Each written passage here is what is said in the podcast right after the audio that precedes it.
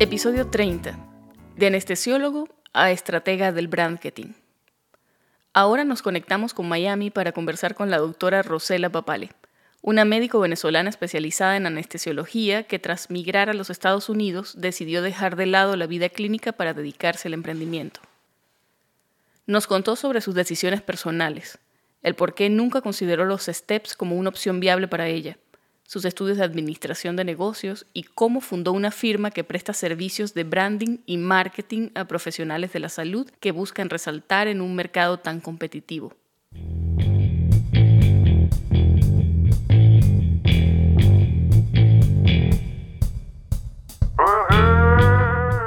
Estás escuchando Pluripotenciales, el podcast de la doctora Sheila Toro. Forma parte de una comunidad médica en la que se exalta cooperación en lugar de competencia y escucha voces auténticas que relatan historias de resiliencia, perseverancia y reinvención.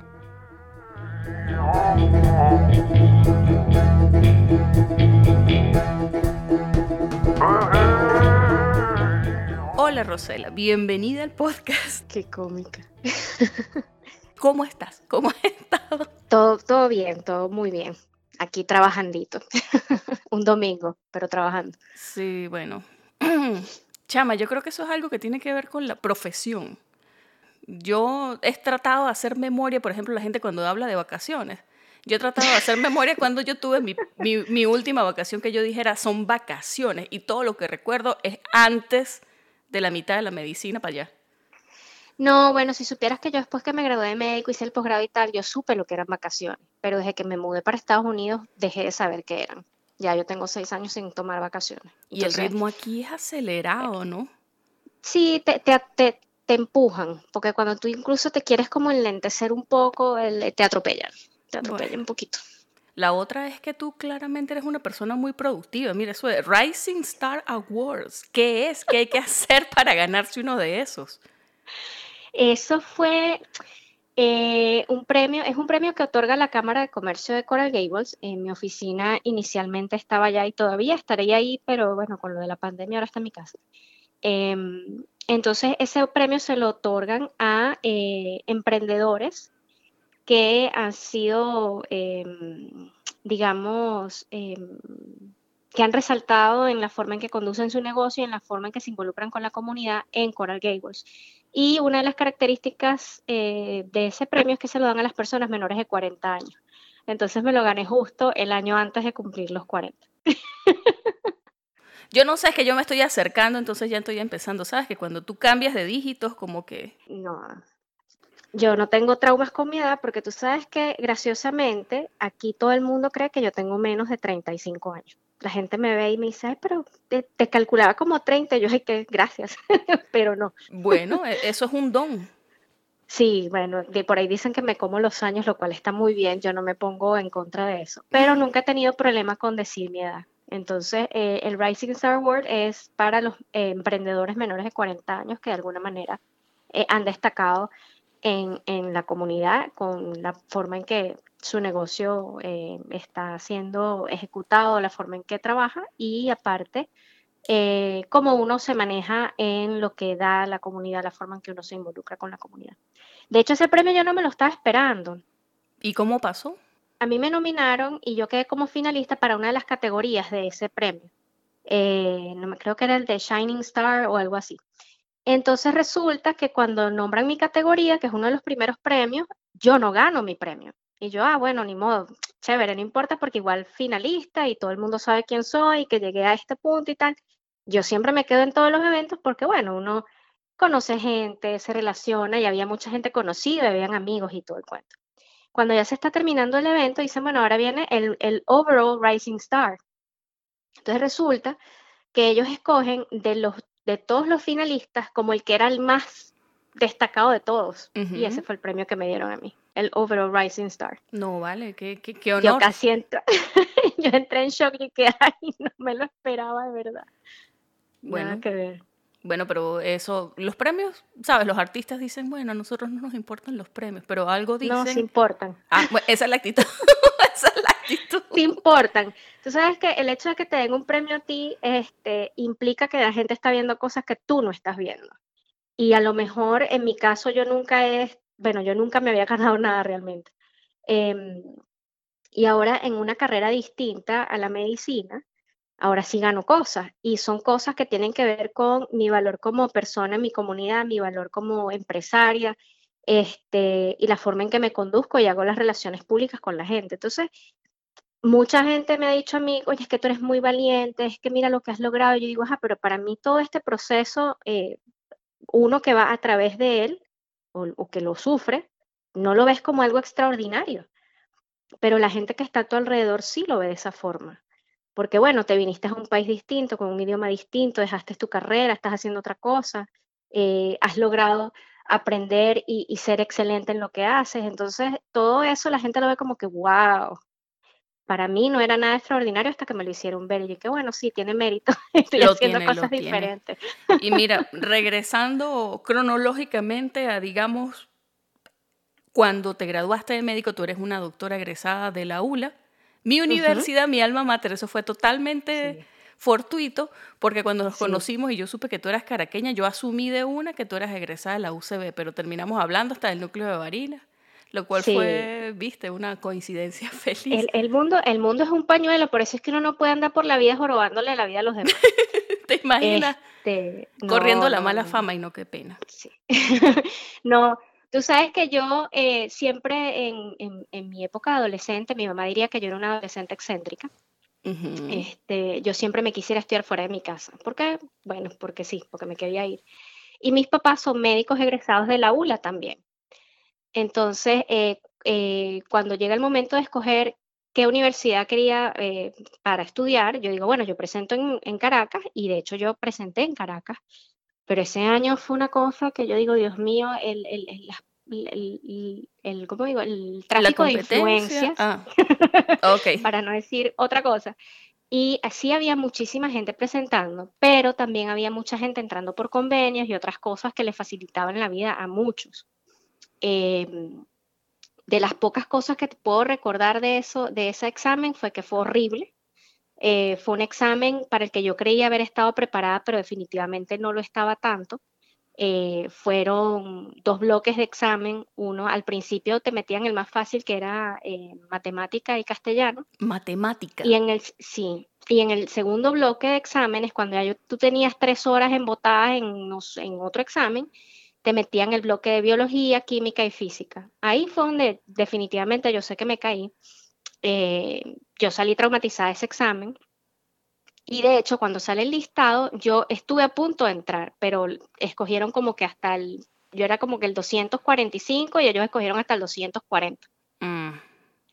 Y entonces empieza el tema de, ¿te vas a perder un año o te vas a ir a estudiar por otra parte? O sea, como mis papás habían estudiado en Mérida, eh, y mi tío era profesor en, en, la Lisandro Alvarado en Barquisimeto, esas eran las otras dos opciones.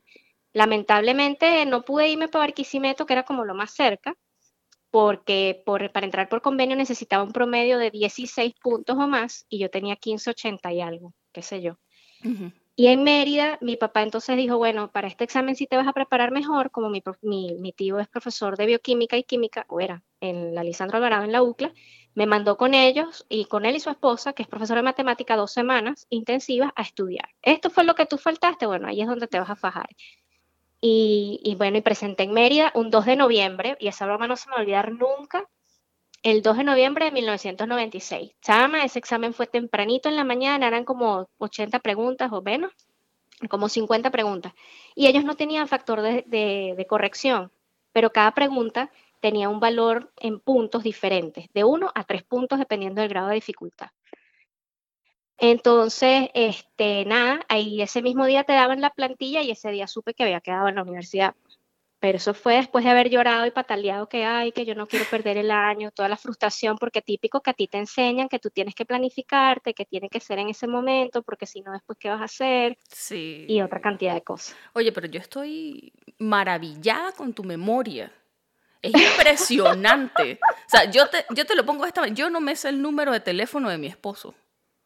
Ah, no, pero es que son, es, depende. Ahorita con los celulares se prende eso. Yo me sabía todos los números de teléfono, el número de celular. Todavía te puedo decir, esto, esto es una yo me acuerdo todavía de los números de cédula, probablemente no del último novio, pero de mi primer exnovio todavía me acuerdo porque se parecía mucho al mío. Entonces, si tú me lo preguntaras, yo te lo diría. Y sí me hmm. Pero ya ahorita no, o sea, números de teléfono y esas cosas no, pero hay, hay, otras cosas o eventos o... Y no eres la primera que me lo dice, porque aquí en reuniones también me pasa igual, me acuerdo normas, reglas, este, definiciones, eh, cantidades, cosas, son, son como... Sí, de detalles que uno tiende a, a simplemente sobremirar, no sé cómo. Sí, no sé, a lo mejor es que este, le presto tanta atención a, determinadas cosas que, que, bueno, sí, y por repetición también, porque a veces es mucha repetición de la misma información, ¿no? En cuanto a los detalles de reuniones y esas cosas. Pero el día que quedé en la universidad, eso no se me va a olvidar, porque me acuerdo, no que cargaba de puesto ni nada, pero me acuerdo que yo estaba con mi papá, que se fue conmigo para Mérida durante una semana antes del examen, y me puso a leer fisiología en una plaza allá donde ellos se ponían a estudiar que léete el primer capítulo para que sepas lo que es una ¿Te acuerdas de la plaza? sí, claro. Este, la plaza donde tú te sientas y ves a la India, que es la montaña que está ahí, es una placita que está bajando por, no me acuerdo qué avenida es esa, sí no me acuerdo. Ay, Dios mío, qué eh, vergüenza. Ya va. La India. Este, sí, que te, sientas en los banquitos y ves la montaña que llaman la India, porque de hecho tiene cara de mujer la, la, montañita. Sí, yo sé cuál es la este montaña, pero estoy pensando en la plaza. Pues Mérida, sí hay algo lindo que tienes, que hay placitas en todas partes. Sí, esta plaza corre a lo largo de una avenida, no sé si es la avenida, no sé si era la Don Tulio, porque la Don Tulio en algún momento termina. Este, pero es esa, es una avenida grande bajando. Este. ¿Sería donde estaba la burra? No, no, ¿dónde Ay, chama, dígame cuando yo me enteré que habían quitado la burra, casi me muero. Mira, yo no pude montarme en la burra, yo eso no lo he superado todavía. Bueno, yo, tampoco estaba en Mérida para la caravana. yo, yo, me eché una escapada de la caravana. Eso me dio mucho dolor porque eso es tradición universitaria y, nadie, no sé si pelearon por eso o no, pero bueno, eso, eso deja mucho que desear de, lo, de lo que le dan valor en la ciudad, pues la gente que se encargó de quitarla que... Sí. bueno. yo creo que la burra la reubicaron, no sé si está todavía ahí, pero lo de que quitarla era supuestamente temporal mientras construían una estación para el trolebús, pero pero yo no sé qué ha pasado con la burra, ahora que lo mencionas, no sé. Pero, no, chama, eso era un reto. cerca de, este, ¿cómo le llamaban eso? Paseo de la feria. Sí, eso estaba ahí cerca de la, de, la, de la Facultad de Medicina. Chama, y eso era, yo, yo no sé, pero requería esfuerzo. Yo soy una persona, yo, yo soy una mujer más o menos alta. Y en aquel entonces era un poquito atlética. Y me costó yo montarme yo ni era Alta ni atlética, a mí me ayudaron. Ah, bueno, no, yo, yo, yo parí montándome en la burra, pero yo me monté, fue coleada en la promoción de mi esposo. O sea, cuando, ¿sabes? Cuando tú ibas a las caravanas, que todo el mundo se montaba, cuando los graduandos se montaban, estaba así como el repele, yo me quiero montar en la burra, a lo mejor da buena suerte. Pero bueno, en fin, nos desviamos un poquito del tema, pero no, bueno. Esa, son, esa es la cuestión de tener eh, cosas en común porque uno va y recuerda los eventos que tienen que ver con esas cosas. Sí, oye, la burra. Pero bueno, en fin, volviendo a nuestra conversación, tú eres anestesióloga, tú egresaste del Hospital Pérez Carreño en el 2008, ejerciste por bastante tiempo como especialista, tanto que pudiste tener vacaciones de nuevo. Sí, bueno, no, las vacaciones, gracias a Dios, bueno, yo, la anestesia es una especialidad mágica. Eh, tú no tienes a nadie encargado después de que sales del quirófano. Entonces, eso permitía que uno pudiese agarrarse unas vacacioncitas de vez en cuando. Pero, bueno, nota para quienes no han escogido especialidad. Sí, no, la anestesia, para mí la anestesia es una especialidad eh, que mi hermana, mi hermana, me dijo, yo no sé qué tanto estás pensando tú en qué especialidad vas a hacer si tú sabes que a ti te toca hacer anestesia, porque es que mis papás son anestesiólogos los dos. Este, yo quería ser, yo pasé por, por querer ser otorrino, por querer ser cirujano, me quedé más con la parte de otorrino, pero dije, bueno, tiene consulta, tiene cirugía, es divertido, qué sé yo. Eh, pero al final terminé haciendo anestesia. De hecho, cuando yo meto los papeles en, el, en, la universidad, yo no le digo nada a mis papás. Y mi mamá se entera porque el coordinador docente del Pérez Carreño se lo dice. Mira, tu hija metió los papeles por anestesia. Y mi papá me dijo, ¿tú estás segura de lo que estás haciendo? ¿Por qué? no sé, cosas de ella. Este, entonces le dije, bueno, sí, ¿por qué no? Y desde el primer día eh, me gustó muchísimo. O sea, a mí la anestesia me parece una especialidad maravillosa. Tiene mucha responsabilidad, la respeté muchísimo, todavía la respeto muchísimo. Eh, y me encantaba. Y había obviamente determinadas especialidades con las que me gustaba trabajar más. Por ejemplo, me gustaba mucho la parte de neurocirugía, todo lo que era el manejo anestésico de, neurocirugía, eh, la parte pediátrica. Después que me gradué, yo trabajé en la clínica Loira en el Paraíso y la mayoría de mis pacientes durante el primer año eran pacientes pediátricos. Incluso me tocó darle anestesia a bebés recién nacidos. Y yo, qué bueno, pero ¿qué es esto? Entonces, digamos que muchas de las personas con las que yo trabajaba se sentían muy tranquilos porque yo manejaba mucho pediátrico con frecuencia. Entonces eso también pues era un, plus para, para, mí, pues me gusta, además me gustan, a mí me gustan los niños, entonces era cómico porque en la parte de preanestesia para premedicarlos era jugar con ellos, hacerles globitos con los guantes, pintarles muñequitos y bueno, tratar de endulzarlos y engañarlos un poco para que estuviesen más tranquilos, sobre todo para tranquilizar a los papás, porque el de la anestesia quien se preocupa es el papá, no el hijo. Sí, claro. Y a la primera mamá que yo veía llorando le decía, este, ve al baño, lávate la cara, déjamelo aquí, yo me quedo con él aquí, pero él no te puede ver llorando, porque entonces él cree que le va a pasar algo malo. Y yo entiendo, las madres se preocupan, eso es, preocupación legítima y real pero tus hijos confían en ti como padre lo suficiente como para entender que si tú estás llorando es porque algo malo le puede pasar. Entonces, este, era importante sobre todo que los padres vieran que el niño estaba súper tranquilo para ellos calmarse más todavía. Rosela, ¿y cuándo y por qué decides emigrar? Migrar. Migrar se convirtió en una opción después que se murió el señor aquel presidente de la República, porque yo dije, bueno, ok, ya se murió y todos creíamos que todo se iba a terminar y se iba a resolver el problema y gracias a... No, es mm. mentira, fue peor, ¿no? Entonces, cuando, cuando eso ocurre, ese año, eh, yo dije, nada, vienen elecciones, si gana Nicolás Maduro, yo me voy. Y tanto así que se lo dije a mis papás. Y tanto así que mi hermana dijo, no, yo no me voy a ir. Y la primera que se va es ella. Ella se fue en mayo del 2014 por el programa Más Médicos de Brasil y yo me voy en noviembre porque me vine para acá con un negocio, una franquicia que compré. Este, bueno, se hizo una inversión y dijimos, bueno, si este es el camino, porque la opción también era venirme como estudiante y hacer los steps, pero de verdad que yo mentalmente no me sentí preparada para volver a hacer todo de nuevo. Entonces, yo admiro a quien lo hace y lo felicito, pero yo conozco gente que se vino antes que yo que todavía está en esa fase de no empezar el posgrado y tienen la misma edad que yo. Y yo digo, bueno, ¿hasta qué punto te van a permitir entrar a un hospital a hacer una residencia para especializarte? Entonces terminas, como terminan muchos que yo he conocido, que empiezan a hacer todos los steps, no sé qué, y terminan aplicando como physician assistant, que lo sacan en dos años y ya, y son felices. Y yo, ay, pero physician assistant, para ti que ya tienes una especialidad, que tienes tantos años ya de preparación, es como ser un residente bien pagado y no puedes hacer nada y no puedes tomar decisiones porque eres el asistente del médico, o sea, tú no firmas nada, sino que estás allí para ayudar en la consulta, o eso es lo que yo entendí. Entonces yo dije, no, tampoco.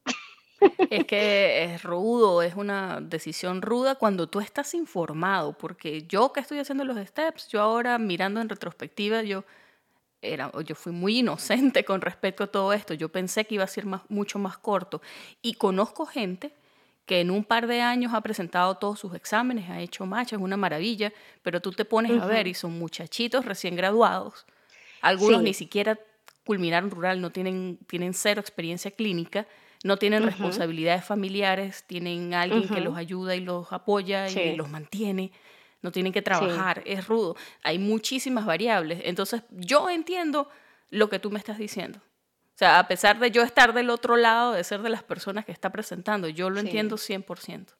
Porque, y esa es la pregunta que todo el mundo hace. Yo aquí no decía que era médico porque yo decía, bueno, no es relevante, ¿no? Pero este, cuando la gente me empezó a conocer, me dice, ¿por qué, ¿por qué no lo dices? Si eso es, si tú eres médico, o sea, eso nadie te lo está quitando. Que no estás ejerciendo es otra cosa, pero tú eres médico y tú tienes una especialidad y el ser médico te hace tener eh, una ética profesional distinta a muchas personas, eso refleja mucho de tu carácter, no todo el mundo estudia medicina, no todo el mundo se aguanta ese trote. Este, y, y eso, digamos, eso, eso te da mérito. O sea, tú estás donde estás porque lo que aprendiste de alguna manera durante tu carrera médica te está trayendo a, a este punto, aunque no tenga nada que ver con eso. Pero las cosas que uno aprende de cómo tratar a la gente, de cómo este, dirigirse a las personas, cómo, cómo pensar, este, ese, ese pensamiento yo diría analítico y de resolver rápido porque no tienes tiempo para perder, eh, eso también ayuda muchísimo. Entonces, claro, eh, lo único que no nos enseña la medicina es a manejar la frustración y el fracaso. Buen punto. Pero de eso, pero eso ya yo tengo una dosis suficiente en estos últimos años porque me ha tocado lidiar directamente con eso y, y es muy duro, muy duro en entender de que, de que el fracaso existe. Lo que pasa es que tú como médico no tienes permitido fracasar porque una vida depende de ti. En cambio, en los negocios, sí, tienes permitido fracasar y en cualquier otra cosa que hagas en tu vida también, porque este, de esa forma es que aprendes, aprendes de los errores. El problema es que nosotros en medicina no podemos cometer errores porque salen muy caros. Bueno, no es que los errores que yo haya cometido no me han salido caros, pero es diferente. Sí, entiendo lo que estás diciendo. Es diferente. Y yo entiendo que te estás refiriendo a lo que pasó con el negocio que abriste cuando decidiste venirte. Me contaste que te viniste con una visa de inversionista. Me contaste muchas cosas que yo no conocía de la visa, pero es que bueno, yo no he pasado por ahí y uno hasta que no está montado no conoce los detalles. No, y, fue, lo que pasa es que, claro, esta decisión de venirme para los Estados Unidos y montar un negocio eh, fue una decisión probablemente, y viéndolo en retrospectiva ya, un poquito acelerada, ¿no? Porque sentíamos que era el momento, o, era, o, era, o, era, en ese momento o no era. Este, sobre todo yo, no tanto mis padres, porque digamos que ellos me, han apoyado en todo momento. Este, y yo fácilmente me pude haber ido para Chile y seguir siendo médico como la mayoría de mis compañeros de, la universidad o colegas anestesiólogos que están allá. Yo digo que el, Hospital del Llanito tiene una sucursal en Chile este, y eh, también hay mucha gente de mi promoción de, la universidad eh, y a ellos les está yendo muy bien. Pero el tema de los terremotos a mí me dijo, no, ¿para qué? Yo no me voy a, no, no, o sea, bueno. no, no me gustan los terremotos. Tú estás viviendo en una, por eso es que yo no voy para el lado donde tú estás.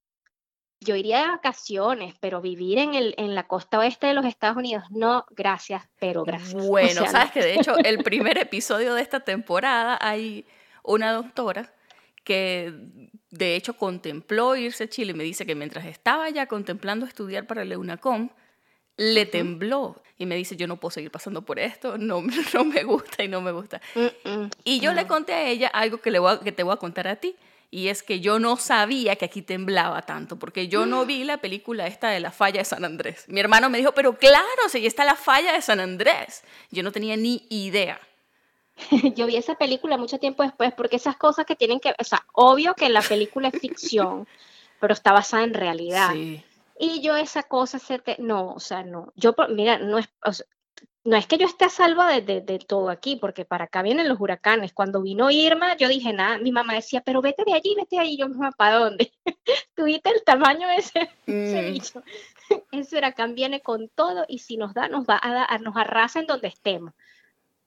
Y yo dije, por lo menos los huracanes avisan. Sabemos una semana, dos días que vienen y bueno, te da chance de, no sé, guardar comida, agarrar y poner todos los documentos en una bolsita impermeable y, y ve dónde te vas a meter. Pega la carrera. Pero, pero con Irma, con Irma, yo, mira, yo, ¿para dónde me iba a ir yo? Si, el, si Irma llegó el sábado y ya el jueves había, la gente se estaba eh, echando cuatro horas no mentira, ocho horas de aquí a Orlando, que normalmente son tres a cuatro. Te podrás imaginar el volumen de... tráfico. No había hoteles, el problema con la gasolina. Este, entonces mucha gente en vez de parar en Orlando eh, terminaba yéndose que sea Jacksonville y terminaba yéndose para, para Georgia porque quedaba más lejos y como que estaban pensando que el huracán no iba a llegar, pero el, el tamaño del, del, huracán era, o sea, era impresionante. Yo decía, bueno, mira, yo que estoy en mi casa, esta zona supuestamente no es de inundación, de hecho al lado hay un refugio y dije, bueno, si debo estar en un lugar seguro si hay un refugio al lado mío. Así que yo me quedo aquí tranquila. Al menos está cerca, pues, por si acaso, en caso de... No, yo no sabía que aquí temblaba y la cosa, y es verdad, o sea, da miedo. A pesar de que el edificio está construido para eso. Yo vivo en un, quinto piso, un edificio no muy alto, pero es un edificio nuevo y está construido, ¿sabes? Tú, sí, antisísmico. Es antisísmico, exacto. Y después de dos semanas de vivir aquí, un día tembló que, que, que tembló que se partió la ventana y yo así como que, mi arma, ¿qué es esto? Y me acuerdo que hablé con la gente del Lee Center y yo estaba como buscando la palabra para temblor y ella me dice, el terremoto, ¿sabes? sí, porque aquí no, aquí no lo diferencian el temblor del terremoto, es lo mismo. No, no, no. Y lo otro que yo tomé en cuenta para, para migrar este, es lo que está pasando ahorita. En esa época, ahorita digo, yo logré ver un poquito el futuro, porque dije, este señor se murió, mm. pero él ha ido sembrando esa semillita en toda la, Latinoamérica. O sea, América del Sur y Centroamérica iban a estar muy influenciadas por eso. Bueno, incluso imagínate, México, hasta México llegó eso. Dije, esto se va a volver un desastre todo. Yo me tengo que ir o para Estados Unidos o por cualquier cosa que quede en Norteamérica o Europa. Yo de hecho estaba homologada en España como médico general, pero la especialidad no te la reconocen. Entonces, eh, yo tengo un amigo que logró homologar la especialidad de anestesia cinco años después. O sea, él, metió los papeles hoy y en cinco años fue que le dijeron, ah, mira, ya estás homologado aquí en España como anestesiólogo. Sí, es largo y doloroso. Y es que no en todas partes siquiera toman en cuenta la especialidad. Bueno, tú sabes, aquí ni siquiera tienes que hacerla de nuevo. Aquí tienes que hacer todo de nuevo. Todo lo que tú hiciste fuera de esta frontera literalmente no te sirve de nada desde el punto de vista de papeles, de, referencias, de a menos como te dije que seas asinto con BID y hayas, eh, este, sabes, hecho algo que impactó de tal manera a la humanidad que ellos te consideran un talento y entonces te abren las puertas y te dicen, aquí está tu residencia, aquí está todo, ven tranquilo. ¿Y cómo llegaste tú a tu negocio? O sea, ¿cómo vino a ti la idea de venirte como inversionista? Bueno, eh, me vengo como inversionista porque en esa época eh, el novio que yo tenía me dice, oye, ¿por qué no agarras y este, vas a este seminario? Había una cuestión de migra legalmente a los Estados Unidos con un negocio y qué sé yo, que era organizado por una compañía que ellos se dedicaban a ser business brokers, es decir, ellos tenían una cartera de clientes, de negocios que te podían ofrecer para que tú los compraras. La mayoría o casi todos eran franquicias. Entonces, bueno, yo fui para la cuestión, de verdad me gustó mucho lo que ellos decían, te lo pintan todo muy lindo. Este, obviamente no te hablan de la parte legal, sino de las oportunidades de tener una franquicia y todo lo que el sistema de la franquicia implica, ¿no? Muy lindo todo. Mi experiencia no fue tan linda. Hay gente que le va muy bien y hay gente que definitivamente no, no le va bien. Em, ¿Pero por qué? Entonces. O sea, algo inherente al negocio o quizás. Yo, hay muchas cosas, ¿no? Este, el sistema de franquicia funciona, o digamos que la, la ¿cómo es que se me fue la palabra? Es la filosofía de tú tener una franquicia, es que tú como, como, como franquiciado, tu éxito este, va a estar de alguna manera influenciado y garantizado por la franquicia que tú estás comprando, ¿no? Es decir, que si tú tienes problemas, tu franquicia te ayuda. Eh, yo tuve X cantidad de problemas y ellos dicen que, ¿sabes? Que ofrecieron todas las ayudas, pero al final el negocio pues realmente no funcionó. Eh, no sé, pues, es multifactorial. Pude haber sido yo, decisiones que haya tomado, pudo haber sido el mercado en el que estaba, pudo haber sido los productos que vendía, eh, porque em, si bien es cierto que aquí hay oportunidades para todos, es un mercado absurdamente competitivo en todo. O sea, lo que podía ofrecer yo, qué sé yo, a 20 dólares, había alguien más que lo ofrecía por 15. Entonces, esa diferencia de precio siempre, eh, lamentablemente aquí la cultura del bueno, bonito y barato también funciona, o la gente la tiene porque hay muchas personas que vienen de Latinoamérica. Entonces siempre buscan lo más barato.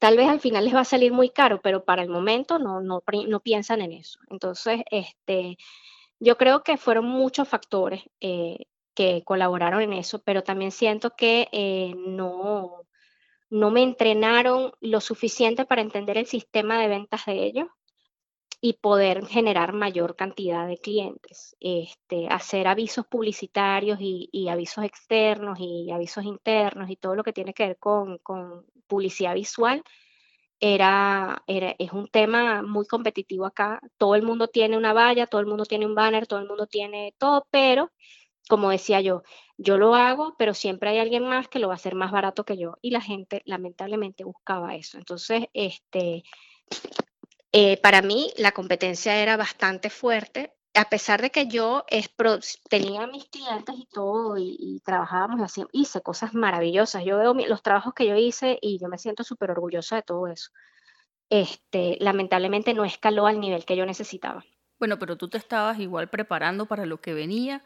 Entiendo que en el 2018 completaste un máster. Yo, de alguna manera, como yo venía con, todo este background científico y que ah, yo soy médico y no sé nada de negocios, yo dije, bueno, nada, yo quiero hacer un máster en Business eh, Administration. Eh, desde que me vine. Eso estaba en mi cabeza. Mi plan era, sin embargo, no se me había dado la oportunidad porque estudiar acá en los Estados Unidos es súper costoso y mis opciones inmediatas eran eh, FIU, que es una universidad pública, pero que igual cuesta un montón de dinero, y este, eh, UM, eh, que es la Universidad de Miami, que es una universidad privada, que es muchísimo más cara. Entonces yo, o sea, a mí hacer un MBA que dura 18 meses aproximadamente, entre una y otra, la variable era 40 a 70 mil dólares esos 18 meses. Y dije, yo no tengo para pagar eso. Más adelante se verá cuando pasa el tiempo, y típico que estás viendo en Facebook tonterías, eh, me sale un aviso y yo digo, wow, hay una universidad aquí cerca de mi casa, que es San Ignacio University, este, y fui a averiguar y ellos daban becas. Entonces yo hice toda la aplicación para las becas y todo el cuento y obtuve una beca y por eso fue que terminé estudiando, porque me dieron una beca como el 70%. Y ellos estaban facilitándole mucho a los estudiantes venezolanos en general extranjeros, a venir a estudiar para acá. Entonces, esa fue la oportunidad que tuve y el, y el, y el MBA tiene especialización en marketing. Entonces dije, nada, perfecto. Estudio negocios, ah, este, estudio marketing o lo que me vayan a dar de marketing para tener mejores eh, ideas, para poder estar mejor formada, para poder ofrecerle mejores cosas a mis clientes, para entender más cuál es el proceso em, de, ¿sabes?, de, qué es lo que necesitamos proyectar con el negocio, eh, porque es importante tener una estrategia de mercadeo y ese tipo de cosas. Entonces, eso me ayudó mucho para complementar lo que ya yo estaba haciendo. Y en el camino, con una de mis amigas, yo dije, nada, ¿sabes qué? Yo he notado que muchas de las personas que están trabajando conmigo tienen unos logotipos espectaculares, pero que no puedes hacer nada con ellos. Primero, porque no tienen los archivos correctos. Segundo, porque son unos diseños tan intrincados, bueno, súper complejos, rayitas y rayitas y colorcitos y puntitos y cositas muy chiquiticas que cuando tú las vas a llevar a grande, sí se ven grandes, pero siguen siendo pequeñas y para producir avisos no eran funcionales. Entonces yo dije, nada, yo quiero como, como, como un, side job, un side gig, o simplemente por hobby, este, voy a aprender la cosa de branding y, este, y voy a aprender más sobre diseño gráfico y voy a aprender más sobre em, todo lo que tiene que ver con la, con la creación de la marca, ¿no? Para poder ayudar mejor a mis clientes, no solamente con los que vienen ya con todo hecho, sino para poder ofrecer ese servicio también. ¿Y cuando nace The House of Branding, RP Branding Studio. Es, RP Branding Studio y yo lo llamo The House of Branding porque yo eso es lo que yo le digo a la gente que yo hago. Yo soy un branding strategist y branding es la combinación de branding y marketing en una sola palabra porque eh, el branding y el marketing no pueden ir separados por la vida, ellos tienen que ir juntitos. ¿Cuáles son las diferencias? Porque ahora, ahora me dejaste tú a mí, yo te dije, va a llegar un punto en la conversación en la que yo no voy a tener ni idea de qué estás hablando. Así que, ¿qué es eso? ¿Cuál es la diferencia? ¿Branding, marketing? Sí, bueno, este, para completar un poquito la idea de cómo nace RP Branding Studio, este, eh, nace porque lamentablemente yo tuve que cerrar el otro negocio y de ser un hobby se convirtió en mi nuevo plan. Bueno. Entonces, digamos que lo formalicé y este, desde el momento en que estuvo eh, desarrollándose la idea, eh, hablábamos mucho de branding y marketing, porque como te digo, no pueden ir solos y eh, de la forma más sencilla que yo se lo explico a las personas es que branding es quién eres tú o quién es tu negocio, ¿no? Es la personalidad del negocio, es que ofreces tus valores, todas las características que te, que te diferencian a ti como negocio, bien sea porque eres marca personal, como la mayoría de los médicos pudiesen ser considerados, eh, tu tú eres una marca personal, o este, como marca corporativa, por ejemplo, eh, RP Branding Studio. Entonces, ese es quién eres tú. Eh, cómo vas a hablar, cuál es tu tono de voz, este, están los arquetipos de marca que tienen que ver con la parte psicológica de la marca, este, si este, eres una persona que es una marca aspiracional, si eres una marca eh, creativa, si eres una marca que busca eh, más bien entretener y divertir a la gente, todo eso también forma parte de lo que es el branding. Y el marketing es la estrategia detrás de cómo tú vas a hacerle a las personas conocer acerca de ti. Es decir, cómo transmites quién eres tú. Esa es la diferencia. Y si no tienes una marca bien estructurada, nunca vas a lograr decir bien quién eres porque ni tú mismo sabes quién eres. y si el marketing no toma en cuenta quién eres, no puede transmitir el mensaje de forma correcta. Entonces tienen que estar en completa consonancia y comunicación constante para que pueda ser efectivo la transmisión del, mensaje y poder lograr la meta que tengas con tu proyecto. Rosala, ¿y quiénes son tus clientes? ¿Qué tipo de clientes tienes? Bueno, eh, yo digamos que en algún momento cuando uno empieza uno dice todo el mundo es mi cliente, eh, pero eh, digamos que el fuerte ahorita para mí y de hecho ha ido evolucionando. Eh, yo empecé, empecé a trabajar o definí mi mercado como emprendedores, em, organizaciones sin fines de lucro, lo que se conoce acá como non-profits, y este, dije, lo más inteligente que yo puedo hacer es enfocarme en el mercado médico. ¿Por qué? Porque ya uno sabe cómo se maneja todo eso, la parte ética, la parte legal, la parte de cómo, cómo traducir el mensaje del lenguaje médico al lenguaje mortal eh, para que la gente lo entienda. Ya, ya digamos que ya yo tengo todo eso adelantado. Entonces dije, nada, perfecto. Médicos que necesiten que se les diseñe su marca o que se les lleve el social media o ese tipo de cosas, este, yo, es quien mejor que yo para hacerlo. Claro, ya yo sé todo, ya conozco ese mundo y este, entonces, eh, ahorita estoy, como te digo, tratando de enfocarme en emprendedores y médicos. Los non-profits, a mí me encantan, de hecho yo trabajo con una ahorita, pero el problema de los non-profits es que los presupuestos son bastante ajustados y realmente muchas no se pueden dar el lujo de tener a alguien fijo que los ayude a organizar su estrategia de marketing y su estrategia de branding para poder alcanzar sus metas. Entonces todo lo hacen muy instintivamente eh, las personas que trabajan allí, lo cual es admirable porque es un, es un trabajo duro. Crear, crear, por ejemplo, eh, qué vas a estar publicando en tus redes sociales, si vas a hacer un newsletter, si vas a hacer este, porque no es solamente la parte escrita, es la parte gráfica. Entonces, vengamos a pensar de que la mayoría de las personas no saben de diseño gráfico este, hasta que tú sabes que existe. Entonces, es admirable que ellos lo hagan, pero lamentablemente ellos no tienen el, presupuesto para poder contratar a alguien fijo. Eh, con la que yo trabajo ahorita, que se llama Women for Success, eh, es una organización sin fin, o sea, es una non-profit que fundó una de mis amigas porque ella quiere ayudar a las mujeres emprendedoras a alcanzar el éxito, lo que sea que eso signifique para ellas. Si es bien eh, vender, si es ser conocida, si es ir para la luna, lo que sea. La idea es darles recursos gratuitos a través de eh, workshops. Eh, nosotros tuvimos una conferencia en 2019, para mí con eso fue muy movido porque tuvimos una conferencia virtual que duró casi un mes, teníamos eventos prácticamente todos los días con speakers distintos que hablaban de negocios, de marketing, de, comunicación y todas esas herramientas que la gente no sabe de, dónde sacar la información. Venía esta persona que se consideraba experta en su área y nos daba una charla sobre eso. Rosala, en los últimos años se está hablando mucho de personal branding, sobre todo aquí en los Estados Unidos, y escuchando a los doctores es una cosa que de hecho aprenden a cuidar desde que están en la escuela de medicina, su marca personal, cosa que uno no hace. Lo que pasa es que ellos no lo ven como marca, o por lo menos nosotros no lo vemos como marca.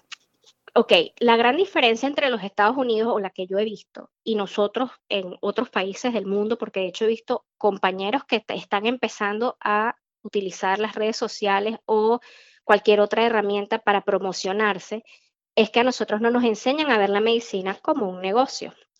si bien es cierto que lo es, a nosotros no nos enseñan eso. Entonces aquí la medicina la ven como un negocio y la tratan como tal, más allá de la vocación y todo lo que eh, uno aprende eh, para ser médico.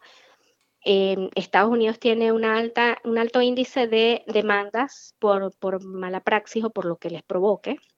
Entonces los médicos aquí aprenden a ser muy defensivos y a cuidar mucho su imagen y aparte a ver la medicina como un negocio. Por eso es que aquí todo el mundo tiene un, o sea, los que tienen práctica privada hacen sus consultorios y tienen una forma, eh, tienen alguien que les promueva la cuestión o, o, de alguna manera lo hacen. La marca personal surge de esa persona que no tiene una empresa, pero que presta un servicio o vende un producto. Entonces, la forma en que se promociona es a través de su propio nombre. Entonces, en ese caso están los artistas, están los comediantes, que aquí hay un montón, este, las mismas personas que son, por ejemplo, coaches, incluso, y eso lo veo yo ahorita, los médicos son una marca personal. Y, te conviertes en marca personal cuando empiezas a promoverte como tal, como un negocio. Y es que viene en boga, uno en las redes sociales ve cuentas que son llamadas, entre comillas, personales, profesionales que son un término con el que yo no estaba para nada familiarizada. Y lo he visto porque han aparecido un montón de influencers que son médicos. Por supuesto hay gente que está a favor, hay gente que piensa que no es muy classy. Hay para todos los gustos. Pero el hecho es que es una necesidad que ahora hay. O sea, de alguna manera tratar de defender tu marca personal. Por eso te digo, la marca personal es es eso, es promocionarte tú como un negocio. Y al promocionarte tú como un negocio es promocionar lo que sabes hacer, cómo lo sabes hacer y qué es lo que te hace diferente. Porque en este planeta donde hay 300.000 personas que hacen lo mismo, yo voy a ir a trabajar contigo y no con una de esas otras 300.000. Esa, esa, es, la base de todo lo que tiene que ver con branding y marketing. De hecho, este, yo le digo a la gente que yo ayudo a los demás a destacarse del montón. Bueno, eso lo diría yo en español venezolano, porque en otro español diría como a destacar del, grupo o de la multitud o ser, no sé, cualquier otra cosa, pero, pero en coloquial venezolano es para que, para que resaltes del montón, porque mucha gente hace lo mismo. Y no es solamente en la medicina, en todas las áreas del mundo, en todas las áreas de, de, de trabajo, de oficios o de profesiones que puedan haber. Entonces, ¿qué ocurrió con las marcas personales? La gente tuvo que empezar a enseñarle a la gente y a decirle a la gente, yo hago esto, lo hago así y esto es lo que me hace diferente. Puede ser la forma en que me visto, puede ser la forma en que hablo, puede ser la forma en que, en que uso, eh, no sé, una pieza. Y hay gente que literalmente se crea un alter ego para poderlo promocionar. Entonces ahí es donde viene un poco la incongruencia. O sea, tú eres una mm. cosa bueno, que eso es, la, es casi el 100% de la realidad, de que tú eres una cosa en redes sociales y eres otra cosa atrás. Entonces, lo importante de la marca personal es que nunca pierdas la autenticidad de tu personalidad. Porque entonces se pierde, porque entonces la gente va a esperar ver una cosa y se encuentra con otra. Entonces, esa, esa incongruencia de lo que yo estoy proyectando, más allá de que sea perfecto o no, porque en redes sociales la mayoría de la gente tiene una vida perfecta, independientemente de quién sea. Este, pero mientras tú seas auténtico, no importa que te veas perfecto, porque la gente te va a ir a ver y te va a conocer y te va a ver y ver, ah, eres igualita como te ves allí. Ah, concha, le estás teniendo un problema ahorita en que podemos ayudarte, o pobrecita, o lo que sea, pero eh, es eso, es conservar la autenticidad. Y la marca personal no solamente se desarrolla con, la, con, lo mismo que se desarrolla cualquier otra marca. Ahí entonces viene lo que es la parte de cómo me he visto, cuál es mi estilo, este, si voy a estar proyectando imagen netamente profesional. Entonces los médicos siempre salen con su bata, con sus monos puestos.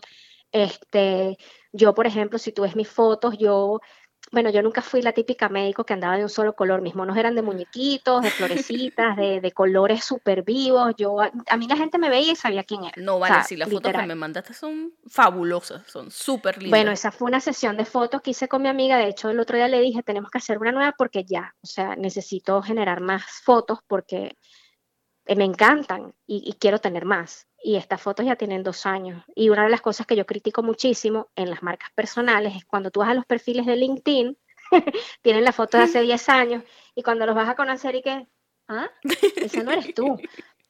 Y me ha pasado muchísimo que uno va a eventos, por ejemplo, de la Cámara de Comercio o otros eventos donde hay gente que está dando charlas, entonces tú ves la foto y cuando se monta el speaker en el escenario tú dices, wow, pero esa no es la misma persona, o sea, porque tiene la foto de hace 10 años, porque no actualizan la fotografía. Mira, y ahora que has mencionado LinkedIn, eso es como un punto álgido para la gente que como yo está, sabes, buscando oportunidades en medicinas creo que no, no tenemos, o al menos en Venezuela no teníamos esa cultura de promovernos a nosotros mismos, de promocionarnos. Bueno, LinkedIn se puso en boga no hace mucho. LinkedIn era una red social donde la gente realmente no le, no le encontraba el valor que tiene, hasta que el mismo LinkedIn se encargó de evolucionar y ofrecer muchos más beneficios. LinkedIn ahora es una plataforma en la que tú literalmente eh, entras y cargas toda tu experiencia laboral porque lo puedes hacer. Puedes tener como tu, currículum allí en una forma bastante eh, resumida, que es como lo hacen acá en Estados Unidos. Y em, mucha gente lo trata como un Facebook, eh, en el sentido de que agrega conexiones a quien se lo pide. Yo, por ejemplo, que es el valor que yo le veo, es que si tú vas a mi página personal de LinkedIn porque tú eres mi amiga y yo te, y yo, y te conectas conmigo, y dices, oye, vi que tienes conexión con fulanito de tal, a mí me interesaría conocerlo porque tengo que preguntarle esto, me gustaría hablar sobre X negocio, le tengo una propuesta o esa persona me puede conectar a mí con alguien dentro de su empresa. Entonces, al yo estar segura de que yo conozco a esa persona, que es una de mis conexiones, yo te puedo poner en contacto con esa persona. Pero si no lo conozco, como es el momento en que empiezas a aceptar a todo el mundo, entonces tú dices, no, pero yo no conozco a esa, ese me agregó, y yo le dije que sí, pero yo no sé quién es. Entonces le estás restando valor a tus conexiones. Entonces, en mi LinkedIn, el 99% de las personas que yo tengo, yo o he hablado con ellas, o las he visto en un evento, o las conozco de mi carrera, o cualquier cosa. O sea, hay, hay una conexión, ha habido, o sea, la conozco, sé qué hace y cómo lo hace y puedo tener referencias a esa persona. Porque si entonces empezabas a aceptar a todos tus amiguitos, entonces, ¿cuál era el, valor real de tener tantas conexiones? Al final no te conocen. Y mientras más conexiones tienes, como que es peor porque 500 eh, personas que tú conozcas de verdad, verdad, verdad, verdad, oye, es, duro. Imagínate si tienes mil, no las conoces a todas. Entonces, por eso fue que yo hice una limpieza en mi LinkedIn eh, y nada más tengo conexiones como te digo, el 99% porque hay algunas que las he aceptado porque están en puestos estratégicos, que a mí me gustaría a lo mejor en algún momento conversar con ellos. Buen punto, buen punto de hecho. Mira, y tú que mencionaste la foto, ¿qué recomiendas tú para los médicos? Porque, por ejemplo, ahorita estamos pasando, la gente que está que presentó sus steps y que está pasando por todo esto de la temporada del match, es como costumbre que la gente va a ciertos lugares donde hay estudios a tomarse una foto profesional y eso es lo que está en su LinkedIn. ¿Tú agregarías algo más a eso? No, mira, eh, depende para qué es la fotografía. Eh, por ejemplo, si tú ya sabes que vas a hacer una especialidad X o te gusta comunicar algún tipo, o sea, si tú estás manejándote como una, como una marca personal, hacerte una sesión de fotos tiene todo el sentido del mundo porque son fotos que van a quedar bien tomadas, van a quedar bien iluminadas, este, a lo mejor las van a editar un poquito para, jugar con, los colores, para, ¿sabes? Y eh, van a ser tomadas en ambientes controlados. Yo tengo fotos en exteriores eh, que, bueno, eh, me tomé en, en Winwood Walls, que ahorita la mitad de los murales en los que yo estoy fotografiada ya no existen porque ellos los cambian. Pero este, mi marca es divertida mi marca es colorida, mi marca eh, trata de buscar la originalidad en todo el mundo, incluso en mí misma. O sea, yo quiero seguir, yo quiero ser yo y quiero demostrar eso. Entonces, si tú ves mi falda rosada y ves mi falda con creyones de colores y, y me ves, ¿sabes? De esa forma es porque yo quiero proyectar eso. Entonces es importante saber qué quieres proyectar con tu fotografía. Si son fotos profesionales, aquí hay un montón de gente experta en hacer los fulanos headshots, que son las fotos esas de, de, busto, que son del, del, torso hacia arriba, y con la típica pose de con los manitos cruzadas, porque vaya usted a saber por qué. Entonces, sí, es que es, muy repetitivo. Entonces, es importante conocer tu, tu, tu lenguaje corporal. Yo, por lo menos, la mayoría de los médicos son personas que se proyectan serias, que se proyectan como que, bueno, yo no me río, yo no me maquillo, yo no, no, chama, al contrario, ese es el momento donde, esa es la primera impresión. Entonces, si tú vas a ir a conocer al amor de tu vida en una cita ciegas y te dijeron que el tipo es el tipo, tú no vas a ir, ¿sabes? Vas a ir lo más arreglada que tú consideres que vas a ir para esa, para ese, para esa situación. Entonces, si te vas a tomar una foto que va a ser la primera impresión profesional, tú tienes que estar bien arregladito. Y sonreír, yo creo que es mágico, chama. Incluso a los abogados se los digo. La sonrisa es mágica. Cuando uno sonríe, la otra persona automáticamente va a sonreír. Si te ven en una foto donde tú te ves profesional, pero tienes una sonrisa de yo sí, soy yo y soy feliz y me encanta lo que hago, eso transmite muchísimo. En cambio, esas caras todas serias como que es así, yo soy médico y Mira, y ya que nos has dado tantos tips, ¿Qué tipo de servicio le prestas tú a un médico? Por decir que yo necesito a alguien que me ayude con mi marca personal y te busco. ¿Qué tipo de servicios me prestarías? Eh, el, estudio presta, eh, de hecho es, eh, yo lo llamo el, el all-in-one porque hacemos todo.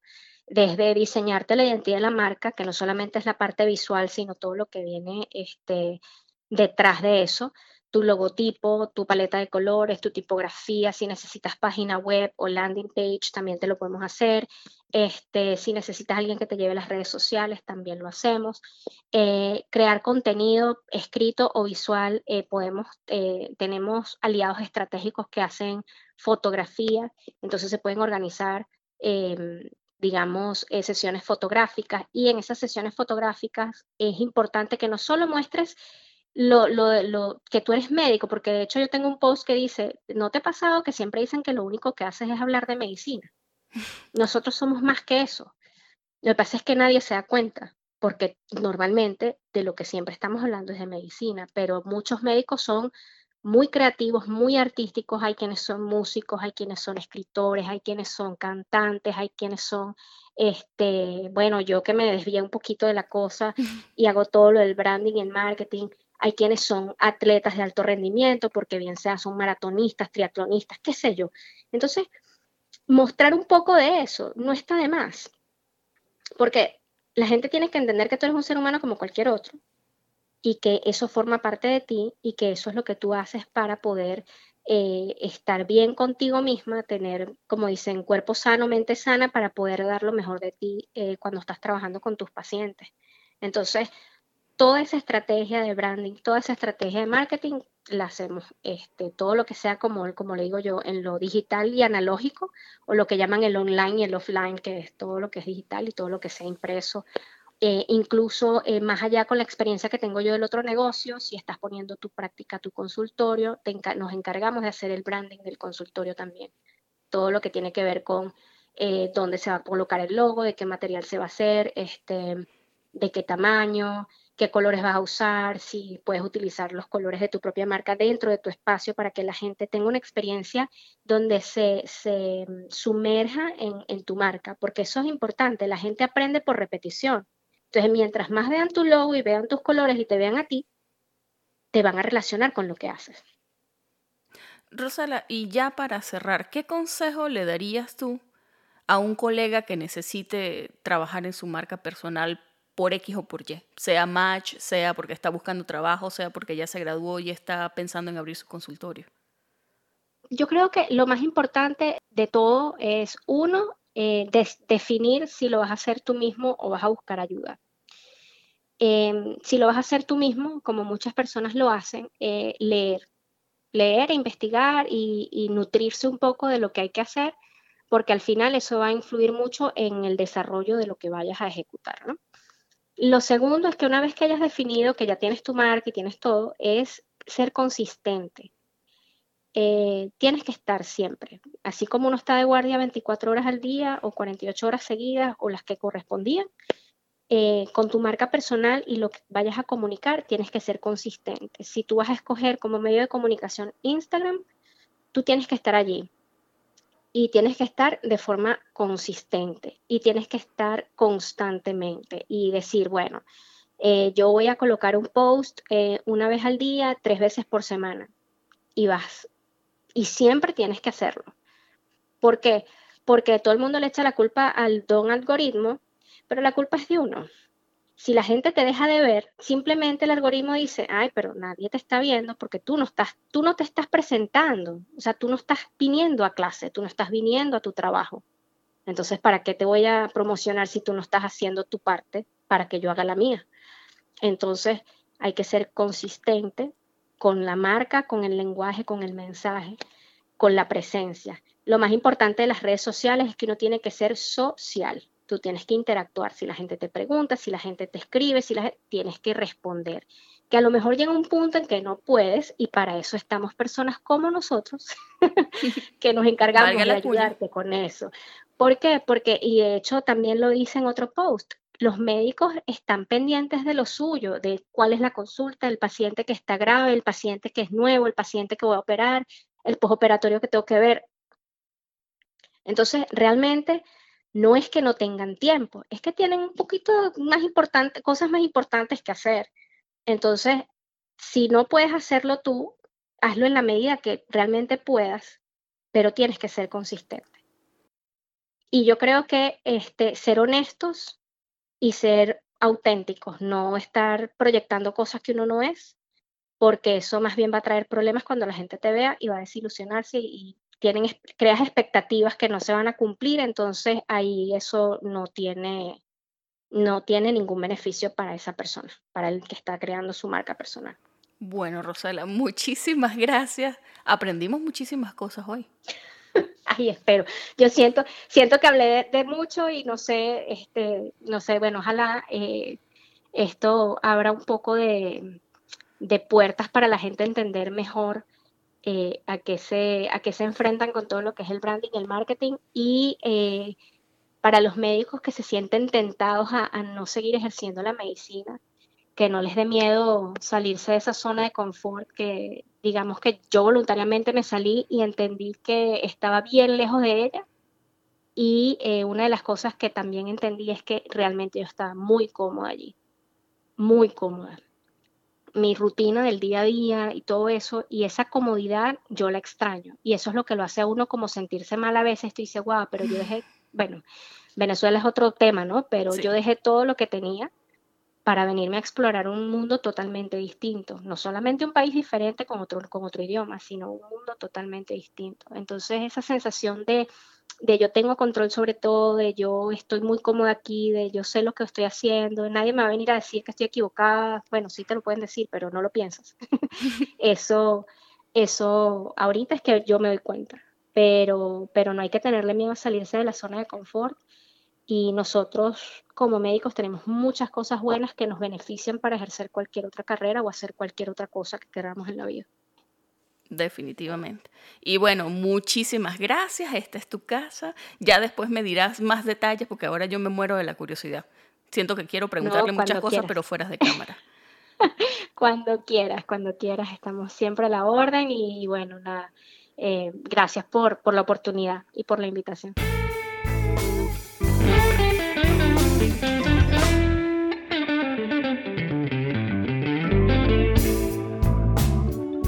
Esta fue la conversación que sostuve con la doctora Rosela Papale desde Miami. Si te gustó este episodio, compártelo con tus amigos y no olvides que puedes encontrarnos en pluripotenciales.com y las distintas plataformas de streaming. Desde el área de la Bahía de San Francisco, y como siempre, deseándoles el mayor de los éxitos, se despide su colega, Sheila Toro.